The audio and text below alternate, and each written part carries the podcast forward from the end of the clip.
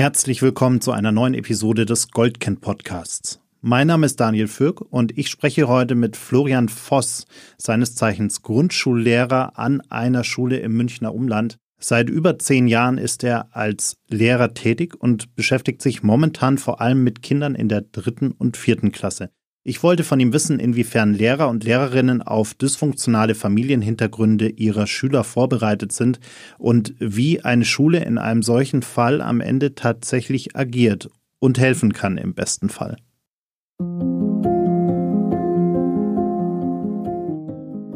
Das Zusammenleben ist nicht immer einfach. Besonders in Familien kann es immer wieder einmal schwierig werden. Das ist auch ganz normal. Im Goldkind-Podcast finden wir mit euch gemeinsam heraus, ab wann es nicht mehr in Ordnung ist, wann Grenzen überschritten werden und wie man sich in solchen Situationen helfen kann. Lieber Flo, erstmal herzlich willkommen. Ich freue mich sehr, dass du heute hier bei uns im Studio bist und wir uns ein wenig über deinen Alltag, deinen Berufsalltag als Lehrer an einer Grundschule im Münchner Umland unterhalten können. Herzlich willkommen. Ja, vielen Dank für die Einladung. Du bist seit über zehn Jahren Lehrer und äh, beschäftigst dich an deiner aktuellen Schule vor allem mit den älteren Kindern, also mit der dritten und vierten Klasse. Jetzt kommen wir ja gerade aus einer Pandemie heraus, die für alle ja durchaus sehr, sehr anstrengend war. Würdest du sagen, das sind Nachwirkungen hängen geblieben? Also heute auch wenn du, also generell auch bei den Schülern, äh, würdest du sagen, es hat sich was verändert, seitdem alle wieder zurück im Unterricht sitzen? Also ich bin ein bisschen erstaunt, wie gut eigentlich in meinen Augen erstmal zumindest auf den ersten Blick die Kinder das mitgemacht und ähm, hinter sich gebracht haben, die Pandemie.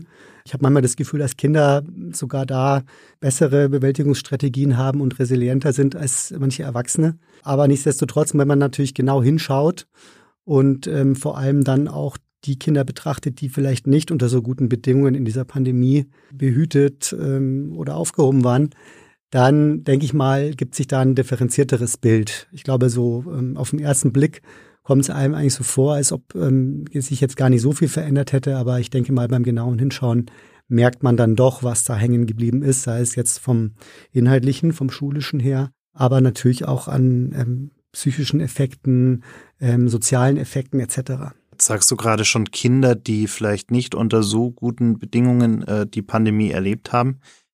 Merkt man sowas als Lehrer im Alltag eigentlich und woran merkst du sowas? Also wenn das familiäre Umfeld vielleicht irgendwie nicht stimmt, ist das was, was man eigentlich erst beim ersten Elterntag merkt, wenn man dann den Eltern mal gegenüber sitzt? Oder ist das was, wo du irgendwie schon so ein, so ein Gespür entwickelt hast, um zu merken, ah, bei dem irgendwie ist da was, was schräg? Ich glaube, das bedarf schon einer gewissen Erfahrung, um da so subtile Anzeichen von sage ich jetzt mal, ähm, Schwierigkeiten im Elternhaus etc. Natürlich jetzt auch diese Themen, die er hier im, in dem Podcast und auch mit Goldkind behandelt, zu, zu erspüren als Lehrer, weil wir sind natürlich erstmal als Lehrer ausgebildet. Ich denke mal, es geht immer mehr in die Richtung, dass auch ähm, die Junglehrer schon in der Ausbildung an der Uni oder auch im Referendariat für solche Themen sensibilisiert werden und viele auch den Willen haben, dahin zu gucken. Aber manchmal fällt es natürlich so im Alltag, sei es jetzt einfach aufgrund der Vielzahl der Aufgaben, der, der großen Anzahl an Schülern und einfach dieser Alltagsdecke, die natürlich da immer so drüber wabert, schwer. Also ich denke natürlich ein Psychologe, der in einem Einzel- oder Familiengespräch jetzt da ähm, sehr feinfühlig hingucken kann, hat da ein anderes Setting. Nichtsdestotrotz ähm, gibt es natürlich schon immer wieder Fälle und vielleicht sind das dann auch die gravierenden oder gravierenderen, wo sicherlich auch wir Lehrer äh, relativ schnell merken, dass da irgendwas nicht ganz ähm, normal oder in Ordnung sein könnte in so einer Familie und dann natürlich schon auch sicherlich die Aufgabe haben oder die Pflicht haben, da zu handeln. Äh, während der Pandemie war es teilweise einfach, weil wir natürlich über die Webcams, wenn wir Online-Unterricht gemacht haben, äh, mal Einblicke bekommen haben, auch einfach in die Wohnsituation oder in das, was da so im Hintergrund abläuft, was wir normalerweise gar nicht bekommen. Viele Eltern halten ja solche Insights von uns fern, um bewusst ein anderes Bild der Schule gegenüber ähm, abzugeben, weil sie schon wissen, dass wir auch da Personen sind und einfach durch unsere ähm, ja, gesellschaftliche und auch ähm, im Rahmen unserer Berufs- und Tätigkeit ähm, verpflichtenden Aufgabe, eben auch sowas zu melden und, und da feinfühlig zu sein. Und das war eigentlich ganz spannend, mal diese Mutmaßungen oder Vermutungen, die wir natürlich manchmal haben, schon bei gewissen Familien oder Kindern äh, dann entweder bestätigt gesehen zu haben oder eben auch nicht. Ja, und ähm, das fand ich eigentlich mal ganz spannend. Und jetzt haben wir natürlich nicht mehr diese Situation. Und ähm, auf der anderen Seite, glaube ich, hat da ein gewisses Learning stattgefunden, eben durch diese, diesen Abgleich von Vermutung und vielleicht teilweise auch das tatsächliche Sehen dieser Rahmenbedingungen, dass wir da ein bisschen auch ein geschulteres Auge jetzt haben. Also ich fand es da von dem Aspekt eigentlich sehr, sehr hilfreich, wenn es auch natürlich für uns Lehrer eine sehr, sehr anstrengende Zeit war. Gab es Situationen, wo du äh, dann daraus auch äh, quasi eine Handlung abgeleitet hast? Also, dass du gesagt hast, ich lade mir jetzt vielleicht doch mal die Eltern zum Gespräch ein oder mhm. ähnliches? Also, ich muss gestehen, ich hatte bisher das Glück, beziehungsweise man könnte auch sagen das Pech, dass ich äh, fast immer in Schulen äh, tätig war, äh, zu Anfang ja hier in München und später dann eben auch außerhalb, wo ich äh, Milieus hatte, Elternmilieus hatte, die jetzt nicht diese klassischen Milieus sind von Verwahrlosung oder Vernachlässigung. Da gibt es natürlich andere Vernachlässigungen, die dann in diesen Milieus stattfinden, aber nicht diese klassischen, die man so erst im Blick hat, wenn man jetzt an Verwahrlosung oder Vernachlässigung von Kindern denkt. Ja, äh, das sind dann ganz andere, teilweise viel subtilere ähm, Arten von Problemen, Vernachlässigungen, die da auftreten. Und ähm, deshalb hatte ich jetzt noch nicht so massive Fälle in meiner persönlichen Laufbahn, wo ich jetzt gesagt habe, da muss ich jetzt irgendwie hier die Reißleine ziehen und zu tatsächlich auch ähm, natürlich den Eltern gegenüber unliebsamen Schritten gehen. Natürlich gibt es verschiedene Stufen des Ganzen, ähm, aber wie natürlich wahrscheinlich viele wissen, kann es im Zweifel halt darin enden, dass das Jugendamt aktiv wird und das natürlich dann schon massiv Folgen für die Eltern und für die Familie ähm, zu tragen kommen. Und ähm, da muss man sich natürlich als Lehrkraft immer auch im Klaren sein, wenn man dann so einen Weg geht, was das für Konsequenzen haben kann. Sprichst du gerade von, von subtileren Formen? Wir sind ja hier in München, in hm. einer durchaus, ich würde jetzt mal sagen, recht wohlhabenden Stadt. Klar, es gibt hier auch ärmere Familien, die nicht so viel haben, wo vielleicht Kinder auch unter, unter einer gewissen Armut zu leiden haben. Aber ist es nicht so, dass wir uns auch gerne mal so ein bisschen täuschen lassen von dem Eindruck, dass da ja irgendwie Geld da ist, dass es denen gut geht, die haben einen guten Job, die Eltern und irgendwie wird das schon alles passen? Also ist das, das macht es doch eigentlich äh, ja fast herausfordernder, weil wir so einen, vielleicht auch so ein Bias im Kopf haben, wo wir sagen, naja, das wird schon irgendwie passen, das sind ja vernünftige Leute. Mhm. Da ist doch die Gefahr groß, dass wir eine, eine falsche Wahrnehmung irgendwie haben. Ich denke, da ist sicherlich was dran. Gerade ich meine, ich spreche immer nur jetzt aus meinen persönlichen Erfahrungen und aus meiner persönlichen Meinung. Ich bin ja kein Forscher in dem Sinne, aber ich kann das wiedergeben, was in meinem Erfahrungsschatz die letzten Jahre sich halt vor allem als Pädagoge, aber natürlich auch als Bürger und Mensch dieser Gesellschaft angesammelt hat. Und ich glaube auch, dass ähm, gerade in unserer heutigen Zeit, wo da doch ähm, diese, diese, ja, Außenwirkung, die man auch als Privatmensch erzeugen möchte im Freundesbekanntenkreis und natürlich erst recht dann in öffentlichen Institutionen wie der Schule, dem Kindergarten etc., dass das natürlich eine gewisse Schwierigkeit danach sich zieht für die Personen, die auch die Verantwortung tragen, eventuell Dinge eben oder Missstände zu erkennen und dann auch zu melden, dass die so ein bisschen verschleiert werden. Und gerade in diesen Milieus, die du jetzt vielleicht ansprichst, ähm, wo äh, die Leute natürlich auch, sage ich mal, clever und geschickt genug sind, da ein anderes Bild abzugeben, ist es sicherlich eine große Herausforderung. Und ähm, da frage ich mich auch manchmal, inwieweit wir Lehrer halt das ähm, auch leisten können, dann so feinfühlig immer sein zu können, äh, das äh, sozusagen aufzudecken. Und ich glaube, das ist einfach ein Dilemma, was wir heute haben, dass na, wenn, wenn, wenn solche Dinge einfach so subtil ablaufen oder hinter verschlossenen Türen, dass es dann oft sehr schwierig ist, da ranzukommen. Ja, und da muss man natürlich, das ist meine Meinung, auch irgendwann als Lehrer oder als ähm, jemand, der vielleicht nicht jetzt explizit Therapeut, Psychologe oder sich mit den pathologischen Dingen beschäftigt, zu sagen, okay, ich muss anerkennen, ich habe hier Grenzen und kann vielleicht auch das und das nicht immer leisten ähm, weil man sonst ja ständig in einem Dilemma oder auch unglücklich wird. Und, und äh, das gehört für mich zu einer gewissen Professionalität dazu, auch zu sagen, okay, ich versuche mein Bestes, aber manchmal schaffe ich das nicht. Und ich glaube, da haben viele gerade Grund, aber auch Mittelschullehrer oft einen sehr hohen Anspruch an sich, sozusagen ähm, alle Kinder retten zu wollen, ja, also für alle immer wie so eine Ersatzmama oft oder ein Ersatzpapa da sein zu können.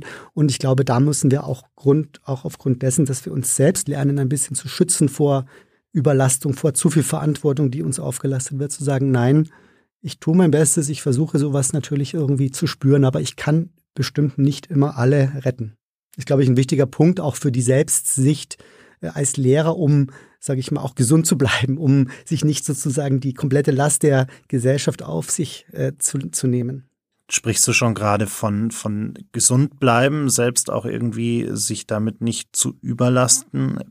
Gibt es denn eigentlich für Lehrkräfte sowas wie ein Ventil? Also dass äh, Schulen auch dafür sorgen, dass äh, Lehrkräfte vielleicht regelmäßig Gespräche haben mit einem Therapeuten, die vielleicht irgendwie äh, sich dann mal darum kümmern, dass man das auch vernünftig aufarbeitet? Also gibt es irgendwie so eine Art von, von Ventil, wo du als Lehrer sagen kannst, äh, ich, ich brauche jetzt mal selber irgendwie jemanden, der mir da ein bisschen weiterhilft? Also ich denke mal, in einer so fest institutionalisierten Form wüsste ich jetzt nicht, dass es sowas wirklich ähm, etabliert gibt. Ich denke, es gibt es vereinzelt, äh, hängt auch immer von den Schulleitungen von den Landkreisen ab, wo ich bin, ob dann sowas äh, ernst genommen wird oder auch nicht.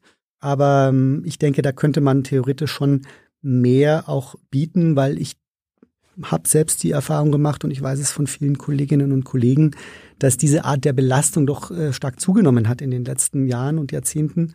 Ja, für viele ähm, da manchmal tatsächlich dann, wenn sie nicht rechtzeitig reagieren, das in, in tatsächlich gesundheitliche oder psychische Probleme auch führt, die natürlich dann ähm, ja von dem Gesamtsystem aufgefangen werden müssen. Und wenn man jetzt die aktuelle Diskussion in den Medien um den Lehrermangel und um die geforderten Konsequenzen betrachtet, dann muss man sich natürlich schon genau überlegen, wie man da Rahmenbedingungen schafft, die sozusagen langfristig allen Beteiligten, und da gehören natürlich auch die Lehrer als ähm, Menschen und Bedienstete dazu, langfristig ähm, da einfach ähm, es schafft, die Gesellschaft irgendwie im Laufen zu halten. Du sagst gerade, die Belastung hat, hat zugenommen in den letzten Jahren. Äh, woran würdest du sagen, liegt das? Also ist es wirklich der Lehrermangel oder ist es vielleicht auch ein, also gut, Pandemie ist sicherlich auch ein mhm. Faktor gewesen, aber ist es vielleicht auch äh, ein, ein aufmerksameres Hinsehen, ein, ein stärker Involvieren auch mit den Schülern, was heute vielleicht stattfindet im Vergleich zu früher? Ich glaube, das ist ein sehr vielschichtiges Problem. Da gibt es viele verschiedene Ursachen, die die Belastung in diesem Beruf tatsächlich in meinen Augen haben höher werden lassen. Ich kann nur sagen, was ich selber jetzt erlebe und auch was ich von Kollegen und Kolleginnen eben höre. Wobei, wenn man sich, glaube ich, die Zahlen anschaut ähm, aus Gesundheitsstatistiken und auch der Forschung, ähm, spricht das äh, relativ klare Sprache, wie die Arbeitsbelastung hier sich verändert hat. Neben natürlich einem Personalmangel, der einfach evident ist und den, glaube ich, heute auch keiner mehr bestreitet, sind es natürlich auch die immer komplexer und immer auch einfach von der Breite her mehr werdenden Aufgaben, die heutzutage eine Lehrkraft bewältigen muss. Da sprechen wir von verwalterischen Tätigkeiten, die uns natürlich davon abhalten, genau diese pädagogische Arbeit zu machen, die ja die meisten auch bewusst eben ähm, als ihre Leidenschaft, ihre Passion auch ähm, in diesem Beruf ausüben wollen. Das heißt, ähm, ich glaube, man könnte da schon oder man sollte da eigentlich den Lehrerinnen und Lehrern und auch den anderen Pädagogen, ähm, also ich meine Frau ist Erzieherin und die singen sozusagen hier das gleiche Lied, ähm, wieder mehr ermöglichen, die originäre Kernaufgabe zu tun, ja, und dann würde es auch wieder leichter fallen, hinzuspüren, Zeit zu haben, ins Gespräch zu gehen mit den einzelnen Kindern ja, die Kinder, die wünschen sich natürlich diese individuellen Gespräche, auch dieses wahrgenommen werden, was manche vielleicht zu Hause gar nicht mehr so erleben. Ja, wenn ich äh, erlebe, wie Kinder oft aufgehen, wenn du sie dir mal äh, deine Zeit schenkst und, und, und einfach ein persönliches Gespräch mit ihnen führst, nur ein paar Minuten, das ist für viele schon mal ein Erlebnis, das haben die selten. Ja, und wenn wir diese Zeit nicht bekommen, dann bekommen wir erstmal wenig mit und wir können natürlich auch den Kindern dann nicht so gut gerecht werden, auch in ihren Bedürfnissen, also in den unmittelbaren Bedürfnissen der Kinder, die ja jetzt gar nicht irgendwie pathologischer Art sein müssen, sondern einfach natürliche Bedürfnisse ähm, als eigenständige Person wahrgenommen zu werden und nicht immer nur ein Teil eines Klassenverbandes zu sein oder funktionieren zu müssen, was ja doch häufig leider der Fall ist. Also ich habe zum Beispiel an meiner Schule hier in München damals habe ich eine Schülersprechstunde angeboten das habe ich einfach freiwillig getan, weil ich gedacht habe, äh, der pädagogische Nutzen ist für mich da einfach so groß und ich möchte auch was von den Kindern erfahren, dass ich gesagt habe, jedes Kind ähm, kommt zweimal im Schuljahr zu mir in die Sprechstunde und darf natürlich, wenn Bedarf ist, immer sich auch noch zusätzlich in dieser ähm, persönlichen Schülersprechstunde anmelden. Und die Liste war immer voll. Am Anfang waren die Kinder etwas zaghaft, ähm, weil sie erstmal natürlich dachten, oh, was will der dann von mir, was fragt er mich da? Aber als dann die ersten gemerkt haben, wie schön es für die auch war, einfach mal frei äh, mit Zeit reden zu können, was ja selten passiert im Schulalltag, war also da ein Riesenrun drauf und ähm, auch die Eltern fanden das natürlich klasse. Zumindest die meisten. Vielleicht hatten manche eben, die was zu verbergen hatten, auch ein bisschen Sorge, dass da Sachen rauskommen, die sie nicht wollten. Aber für die Kinder jetzt erstmal, die ja mein mein primäres Klientel sind. Ja, ich bin ja erst bei den Kindern verpflichtet und nicht den Eltern. Für die war das top und ähm, ich kann da also auch jedem Lehrer nur empfehlen, diese Zeit, die man da investiert, vielleicht eine Unterrichtsstunde zusätzlich pro Woche, die kriegt man hundertfach zurück, indem man ein ganz anderes Vertrauensverhältnis mit den Kindern hat und im Zweifel vielleicht auch solche Dinge, die ihr ja hier auch mit dem Thema bei Goldkind behandelt, viel besser erspüren kann. Das heißt also, das ist für mich eine ganz, ganz wertvolle Erfahrung gewesen, Zeit mal zu haben im eins zu eins Gespräch mit den Kindern. Wir haben vorhin schon gesagt, du bist vor allem in der dritten und vierten Klasse aktiv. Jetzt ist das ja auch eine ziemlich heiße Phase für die Kinder, weil es ja um die Frage geht, wie geht's danach weiter? Gehe ich auf ein Gymnasium? Gehe ich auf eine andere Schule? Jetzt könnte ich mir vorstellen, gerade mit den Eltern ist die Bandbreite des Engagements in dem Themenkontext wahrscheinlich recht groß. Also die einen, die ihre Kinder auf jeden Fall auf ein Gymnasium schicken äh, wollen und äh, dahingehend jede Art von Druck ausüben, die der irgendwie aus ihrer Sicht notwendig wäre. Hm. Äh, und auf der anderen Seite des Spektrums diejenigen, die sich damit eigentlich überhaupt nicht beschäftigen und, und das Kind quasi äh, ja gar nicht erst motivieren, äh, da auch wirklich Gas zu geben. Wie, wie, wie ist da dein Eindruck, deine also, Erfahrung? Ja, ich denke, man muss halt unterscheiden, was, was meine ich mit Engagement. Also das Engagement kann natürlich zum einen sein der Wille, dass das Kind unbedingt diesem Wunsch gerecht wird, der Eltern, auf die und die Schulform zu gehen. Oder ein persönliches Engagement im Sinne von, ich setze mich tatsächlich mit schulischen Themen und Inhalten und natürlich sowieso mit den erzieherischen Themen auseinander und begleite mein Kind in diesem Prozess. Ich glaube, bei vielen Eltern ist ein sehr großer Wunsch da und ein, sage ich mal, rein äh, ideelles Engagement, was sich natürlich dann manchmal auch in Druck gegenüber Schule und Lehrern äh, ausprägt.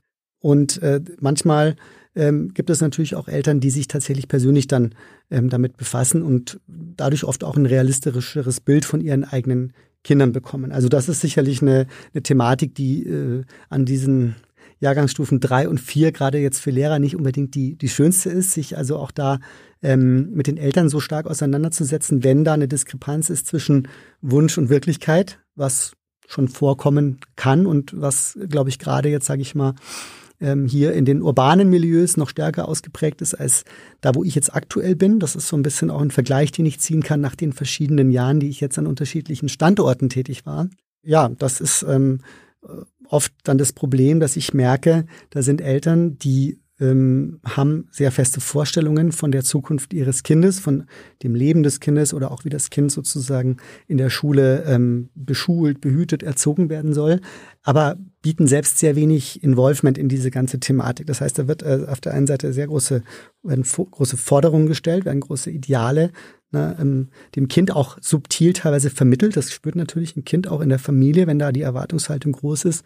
Ähm, und die Realität, entweder das Vermögen des Kindes oder die Motivationslage ähm, oder, oder, oder, das hat oft verschiedene Gründe, passt dann nicht zusammen. Und wenn diese Passung nicht da ist, dann haben wir natürlich immer eine, als Lehrer die, das Problem, dass wir da irgendwie versuchen müssen zu vermitteln, auch im Sinne des Kindes. Ne? Also wie gesagt, das Kind ist immer mein Klient Nummer eins und ich versuche sozusagen auch im Zweifel die Eltern ähm, ne, nicht zu überzeugen, aber zumindest mal zu sensibilisieren dafür, äh, was in meinen Augen, und diese Meinung kann natürlich auch falsch sein, ähm, aber nach bestem Wissen und Gewissen für ihr Kind die beste Lösung oder der beste Weg jetzt in dem Fall ist. Ja, und ich glaube, das ist natürlich eine sehr, sehr verantwortungsvolle Aufgabe, gerade bei uns hier in Deutschland, wo ja doch Abschlüsse und Schullaufbahnen noch so einen hohen Stellenwert haben. Und ja, das ist immer ein Dilemma und eine sehr, sehr große Herausforderung, weil die Konsequenzen halt doch gravierend sein können.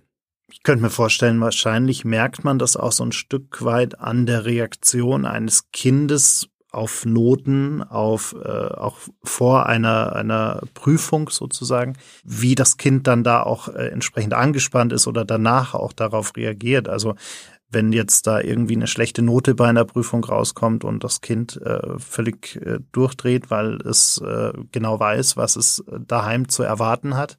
Äh, ist das, ist das was, wo du sagst, das würdest du merken, ob das Kind jetzt einfach intrinsisch traurig ist, weil es äh, eigentlich von sich selbst was anderes erwartet hätte? Oder das Kind wirklich sagt, ähm, Mist, jetzt komme ich nach Hause und äh, dann gibt es da ein, ein riesengroßes Donnerwetter in gleich welcher Ausprägung auch immer. Hm. Also ich glaube, manche Kinder, die sind äh, so frei und unbedarft, dass die das auch äh, in Worte fassen und dann auch sagen, dass es zu Hause eventuell diesen Druck gibt. Ähm, das ist ja noch das Schöne in dem Alter, dass Kinder oft gar nicht so sehr über das nachdenken, was sie sagen und nicht diese äh, Filter haben, sondern die sagen frei heraus, was, was, was, ihn, was sie beschäftigt. Und ähm, da erfährt man natürlich manchmal auch gewisse Dinge dann, sei es jetzt Notendruck oder eben auch ähm, ja, dysfunktionale Aspekte von Familien, was, was wir vorhin noch nicht besprochen hatten. Aber das ist eine ganz gute, sage ich mal, Quelle, weil Kinder da sehr offen und authentisch sind aber nicht alle. Es gibt natürlich auch viele, die dann schon Strategien haben, das zu verdecken oder das zu überspielen. Ähm, nur ich würde mal sagen, in der Dauer, in der wir ja als Klassenleiter in der Regel über zwei Jahre mit den Kindern zusammen sind, kriegst du da schon irgendwann ein Gespür, ob sozusagen das Kind zu irgendwas ähm, gedrängt, gedrückt wird von den Eltern, was es selbst entweder nicht vermag oder auch gar nicht will ja, das, das äh, gibt es zuhauf. Und ich sage mal, dieses Thema Übertritt ähm, nach der vierten Klasse bei uns hier in Bayern und in vielen anderen Bundesländern ist für mich eine sehr, sehr, ähm, ja, wichtige Frage, die, die sich auch die Bildungspolitik mal, ähm, der sich die Bildungspolitik annehmen sollte. Denn ähm, ich glaube, dass da viel passiert, äh, auch ähm, an psychischen Effekten, an sozialen Effekten, an familiären Effekten etc., ähm, was gar nicht so evaluiert und klar ist. Ich glaube, da müsste man tatsächlich mal, ähm, mal rangehen und dieses Thema aufarbeiten und vielleicht Lösungen finden, die äh, diese ganze Sache ein bisschen entschärfen. Ja, also ich ähm, bin da jetzt ehrlich gesagt nicht so der große Fan davon, von diesem Übertritt nach der vierten Klasse. Es gibt Bundesländer, die gestalten das ein bisschen anders wäre vielleicht mal eine Möglichkeit, auch darüber nachzudenken, gerade weil wir jetzt ja eh vor so großen Herausforderungen im Bildungswesen und im schulischen Bildungswesen stehen, ähm, glaube ich, wäre das vielleicht auch eine gute Chance, jetzt mal die Krise als äh, Chance zu nutzen, um mal tatsächlich ein bisschen radikalere Veränderungen auch zu tun, weil ich denke, da ist doch einiges im Argen, was nicht nur uns Lehrer, sondern vor allem natürlich auch die Eltern und Kinder, ja, behindert oder auch einfach was ähm, nicht mehr zeitgemäß ist. Wenn wir nochmal auf die dysfunktionalen Familien äh, zur Sprache kommen, wie viel Wissen hat eine Lehrkraft denn eigentlich von diesen Themen? Und, und zwar wie viel Wissen auch schon qua Ausbildung, qua Studium quasi? Ähm, und, und wie viel eignet man sich dann vielleicht auch selbst an, weil man merkt, dass es äh, irgendwie ein wichtiges Thema und beschäftigt natürlich auch die, die Schüler und, und das ganze Umfeld, in dem ich als Lehrer arbeite. Also bei mir ist natürlich jetzt mein Lehramtsstudium schon eine Zeit lang her ähm, und auch mein Referendariat ist eine Zeit lang her. Ich muss sagen, ich persönlich habe mich schon immer für Psychologie und solche Themen interessiert. Ähm, ich habe auch vor meinem Lehramtsstudium schon einmal ein anderes Studium ähm, gemacht und habe dabei auch Psychologie studiert und andere Fächer, die mir dabei geholfen haben, da schon frühzeitig einen sensiblen Blick drauf zu haben. Ich denke, Grundsätzlich ist es immer eine Frage, inwieweit man sich halt auch äh, mit diesen Themen auseinandersetzen möchte. In der institutionalisierten Form an der Uni oder auch jetzt in der Lehrerbildung weiß ich ehrlich gesagt nicht, inwieweit das jetzt aktuell ähm, dort eingebunden ist. Ich muss gestehen, ich hatte damals eine ja etwas außergewöhnliche Seminarrektorin, die also uns im Referendariat betreut und ausgebildet hat. Und die war äh, einfach eine sehr, sehr engagierte, tolle Frau, die uns da einfach schon ja, diese Themen nahegebracht hat, die da hm, Experten eingeladen hat zu uns ins Seminar äh, und uns, glaube ich, da bestmöglich vorbereitet hat. Ich denke, das ist sehr unterschiedlich, deswegen kann man es vielleicht pauschal auch gar nicht sagen, inwieweit jetzt alle Lehrer grundsätzlich da schon eine Grundausbildung äh, oder eine Sensibilisierung durchlaufen haben. Und im weiteren Verlauf hängt es natürlich dann immer sehr stark von den Schulen, also letztendlich den Schulleitungen oder auch dem Kollegium ab, inwieweit man halt in Fortbildungen oder sonstigen Rahmen halt auch mal als ja, Thema innerhalb des Kollegiums äh, sich solchen Dingen mal zuwidmet. Ich denke mal, möglich ist heute vieles. Es gibt ja so viele Institutionen, so viele Stellen, die einen da gerne beraten, die in die Schulen kommen, Pädagogenfortbildungen machen. Also ich glaube, es hapert bei uns überhaupt nicht an den Möglichkeiten. Oft ist es eine Frage der, der Organisation, der Zeit, vor allem heutzutage leider. Und das wäre halt auch ein Plädoyer dafür, da ein bisschen mehr Raum zu schaffen für solche Dinge, was natürlich jetzt gerade mit der Personalnot schwierig ist. Aber jetzt mal langfristig gedacht, glaube ich, ähm, müssten da vielleicht ähm, einfach die Schulen im Zweifel noch ein bisschen enger ähm, zusammenarbeiten mit den Institutionen. Es gibt ja die Schulpsychologen, die sowieso fest institutionalisiert sind, die einem dann natürlich auch helfen können, sowohl als Elternteil, als Lehrer, also alle Beteiligten, die im ähm, System Schule irgendwie mitwirken oder tätig sind, haben da eine Anlaufstelle. Es gibt die ähm, Jugendsozialarbeiter an Schulen, die mittlerweile fast an jeder oder zumindest den meisten Schulen, die ich kenne, sind und Ansprechpartner sind. Von dem her glaube ich schon, dass heutzutage da viel, viel, viel getan wird, um ähm, da auch eine äh, Anlaufstelle zu bieten oder auch einfach ja den Familien und Kindern, die einfach da benachteiligt sind, irgendwie eine Chance zu geben, auch eine normale Entwicklung mitzumachen und dann eben auch an nicht nur am schulischen, sondern auch am privaten Leben einfach dann besser teilhaben zu können. Gibt es dann sowas wie eine, ich nenne es jetzt mal Prozesskette, die jeder Lehrer, die jede Lehrerin kennen sollte, um auf solche Situationen zu reagieren, wenn man merkt, da hat ein Kind ein, ein Problem? Ähm, also gibt es da irgendwie sowas wie eine definierte einen definierten Ablauf, äh, wie, wie man dann da auch wirklich agiert in so einer Situation. Also wenn du jetzt einen wirklich festgeschriebenen Notfallplan oder sowas meinst, der also ganz klar definiert ist, dann würde ich sagen, nein. Ich glaube, es gibt genug Ansprechpartner, die einem unter die Arme greifen. Von dem her sollte man vielleicht auch nicht voreilig jetzt alles selbst in die Hand nehmen und meinen, auch aus bestem Wissen und Gewissen oder aus bestem ähm, Glauben, äh, da jetzt ganz schnell irgendwas tun zu müssen, äh, sondern ich glaube, man kann sich äh, an viele Stellen wenden, die einen dann Wege aufzeigen. Und ich glaube auch, dass diese Wege vielleicht gar nicht immer fest äh, nach einem Standardprozedere ablaufen, sondern dass man also immer individuell hinschauen muss, was habe ich für eine Problematik? Ich meine, wenn ich natürlich jetzt Missbrauch oder gravierende Fälle von Gewalt oder irgendwas zu Hause habe, ich glaube, dann ist es relativ schnell klar. Aber oft sind die Fälle ja ein bisschen äh, diffiziler und subtiler und da muss man erstmal herausfinden, ähm, was, was ist denn hier eigentlich die Problematik?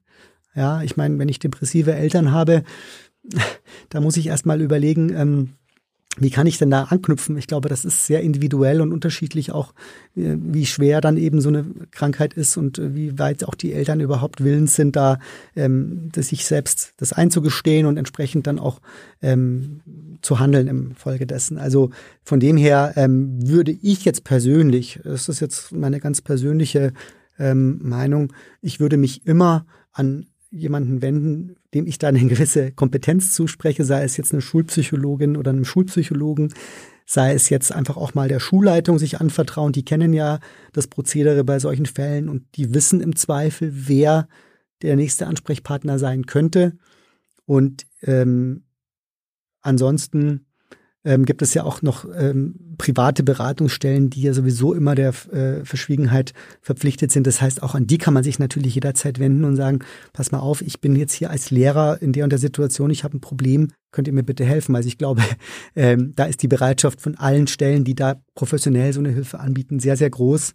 Ja, ich finde das natürlich auch super, dass Goldkind hier ähm, so tolle Angebote hat, um im Zweifel vielleicht auch noch zusätzlich eine Institution darzustellen, die ähm, hier ähm, eine Möglichkeit bietet für manche Fälle ähm, anzukommen, anzuknüpfen und dann die nächsten Schritte gehen zu können. Also ich finde das eine tolle Sache, wenn es eine Vielfalt gibt, weil ich glaube, dass es eben auch für jeden Charakter, für jede Persönlichkeit einen anderen Weg gibt, dann zu dem entsprechenden Ziel zu kommen. Das ist vielleicht sogar gut, wenn das nicht ganz standardisiert ist nach so einem Algorithmus oder so. Das heißt, der erste Schritt, der eigentlich wichtig wäre an den Schulen, ist, dass man vielleicht nochmal für ein bisschen mehr Aufklärung sorgt, auch bei den Lehrkräften für mehr Wissen sorgt um diese Themen, äh, um dann auch wirklich, äh, ja, vielleicht die, die Alarmglocken im Kopf so ein bisschen äh, zu schärfen und, und äh, da auch aufmerksamer mit den Schülern umgehen zu können als Lehrkraft? Ja, zum einen das, ähm, sicherlich durch ähm,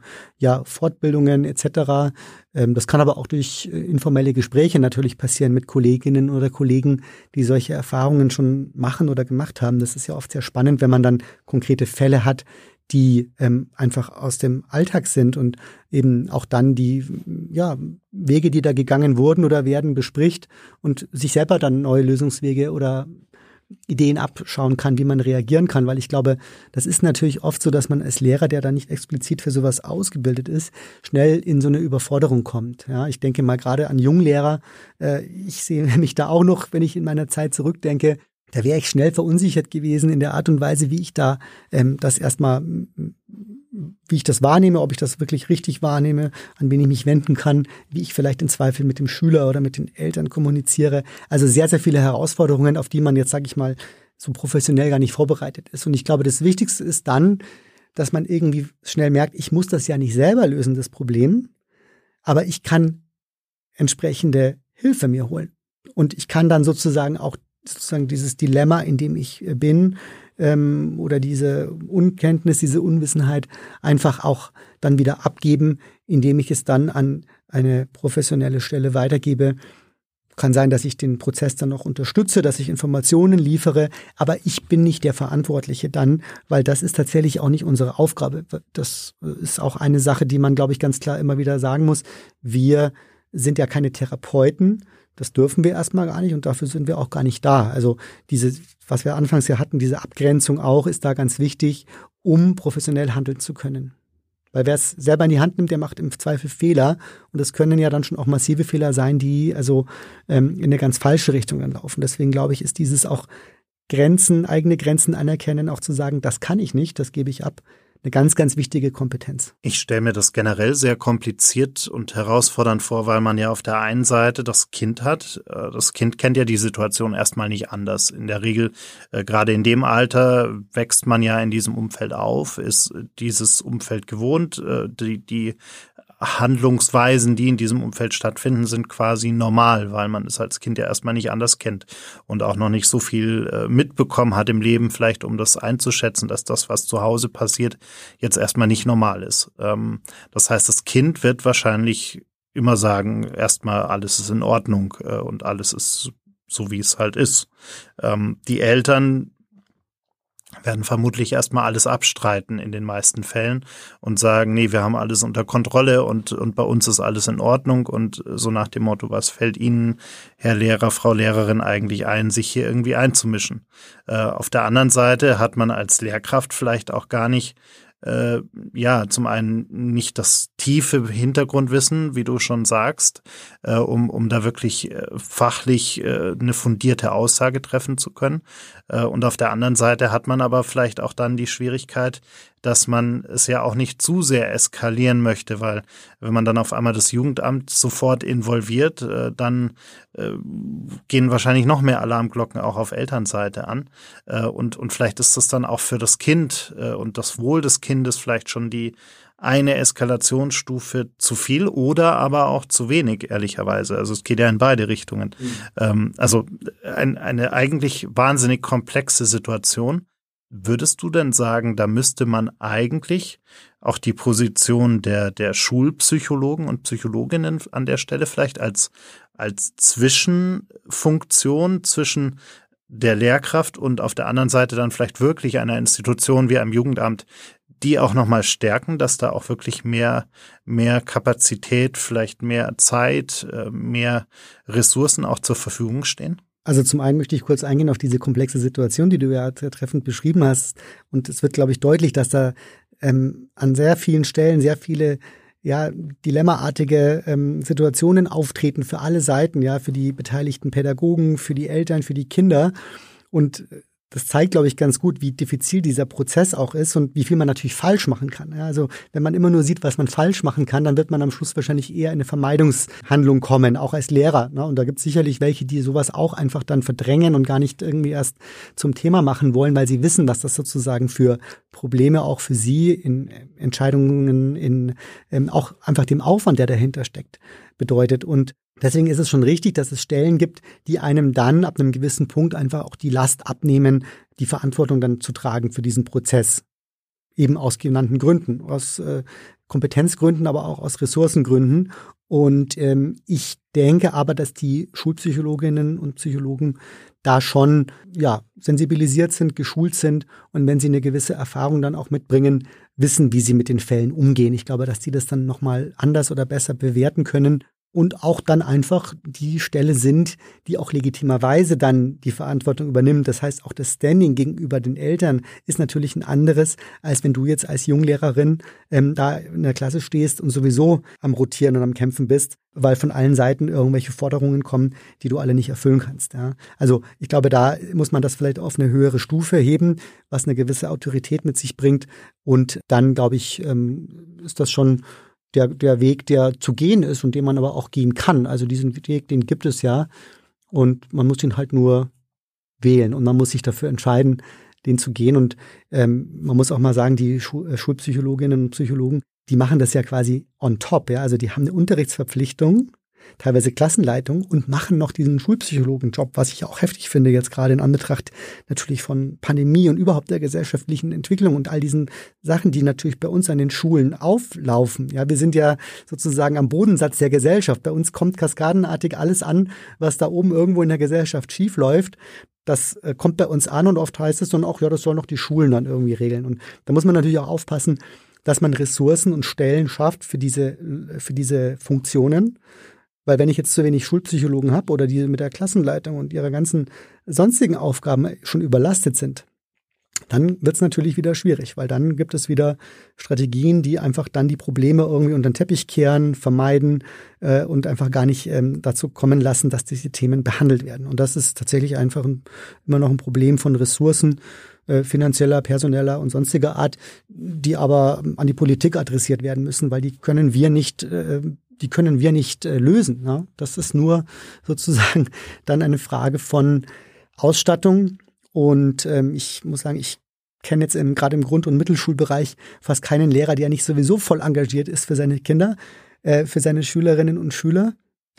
Also dieses seine Kinder, das zeigt ja schon oft, dass man sie so irgendwie so ja, sich denen so sehr annimmt, dass man äh, fast schon die persönliche Verantwortung für sie übernimmt. Von dem her tun Lehrerinnen und Lehrer gerade im Grund- und Mittelschulbereich, für den kann ich jetzt hier sprechen, so unglaublich viel und sind sowieso schon über das Maß engagiert für unsere Nachkommen, für die Zukunft unserer Gesellschaft, dass man da auch aufpassen sollte, nicht noch immer mehr aufzuladen.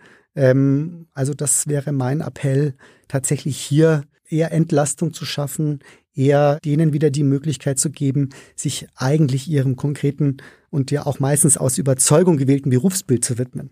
Das wäre mein groß, größter Wunsch eigentlich, wenn ich jetzt mal so ähm, für meinen Berufsstand sprechen würde. Was äh, auch im Kontext äh, steigender Zahlen bei psychischen Erkrankungen, auch übrigens im Kindesalter, äh, durchaus Sinn macht. Also dass man da auch wirklich sich mal überlegt, hey, wir, wir brauchen da mehr Ressourcen.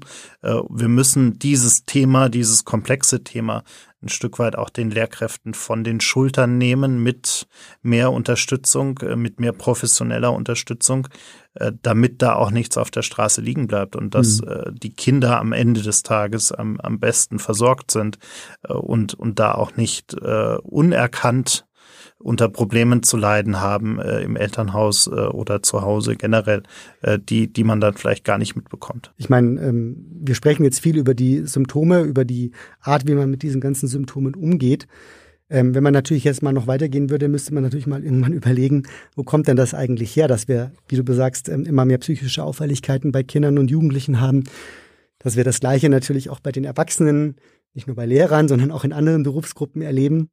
Ich meine, das ist jetzt natürlich nicht die Aufgabe von äh, Goldkind oder auch jetzt den Lehrern, aber natürlich muss man irgendwann auch die Frage stellen, inwieweit sozusagen das, was wir uns für die Kinder wünschen und was wir auch als Lehrer natürlich aufgefordert sind umzusetzen, noch eine Passung hat mit dem, wie wir eigentlich unsere Gesellschaft wie wir Erwachsenen die Gesellschaft gestalten, weil die Kinder spüren natürlich, dass da gewisse Erwartungen sind an sie. Ja, du sollst ein soziales Wesen werden, du sollst irgendwie glücklich und frei sein, selbstbestimmt und ähm, natürlich all diese Charaktereigenschaften haben, die wir uns für die Kinder wünschen. Und die Eltern leben es aber schon im Elternhaus oft nicht vor. Geschweige denn jetzt, wenn wir unsere Wirtschaft oder andere, äh, sage ich mal, Größenordnungen unserer Gesellschaft anschauen. Und ich glaube, das ist ein wichtiger Punkt, wo man sich irgendwann tatsächlich mal auf ganz, ganz hohem Niveau fragen muss, ähm, inwieweit können wir eigentlich so eine Diskrepanz zwischen der Erwartungshaltung an Kindheit und Kindesentwicklung und dem, was wir als Erwachsene vorleben und wie unsere Gesellschaft strukturiert und gestaltet ist, wie lang können wir das überhaupt noch so halten? Weil Kinder spüren das, dass sie so sein sollen, aber die Realität anders ist. Und das ist für mich, sage ich mal, ähm, natürlich ein Riesenpunkt, den, wir, den man jetzt sicherlich hier nicht äh, lösen oder wo man, wo man wirklich mal in ganz viele Bereiche gucken muss, was es da überhaupt für Möglichkeiten gibt, ähm, auch in Zukunft Kindern eine Kindheit und auch natürlich eine Schulzeit zu ermöglichen, wo sie das Gefühl haben, das, was ich hier mache und werden soll, das ähm, passt irgendwie auch zu dem Außen. Ja. Absolut. Äh, und, und damit eigentlich ein, ein perfekter Appell zum Ende. Am Ende sollte das Kind auch wirklich Kind sein dürfen und auch in der Lage sein, eine glückliche Kindheit zu erleben. Äh, und äh, alle anderen drumherum sollten dafür sorgen, dass das auch möglich ist sollten aber auch dazu in der Lage sein, mit den nötigen Ressourcen und mit den nötigen äh, Tools sozusagen und dem nötigen Wissen natürlich, äh, das auch wirklich zu ermöglichen. Ich danke dir für deine Zeit. Ja, vielen Dank. Hat mich gefreut, hier sein zu können.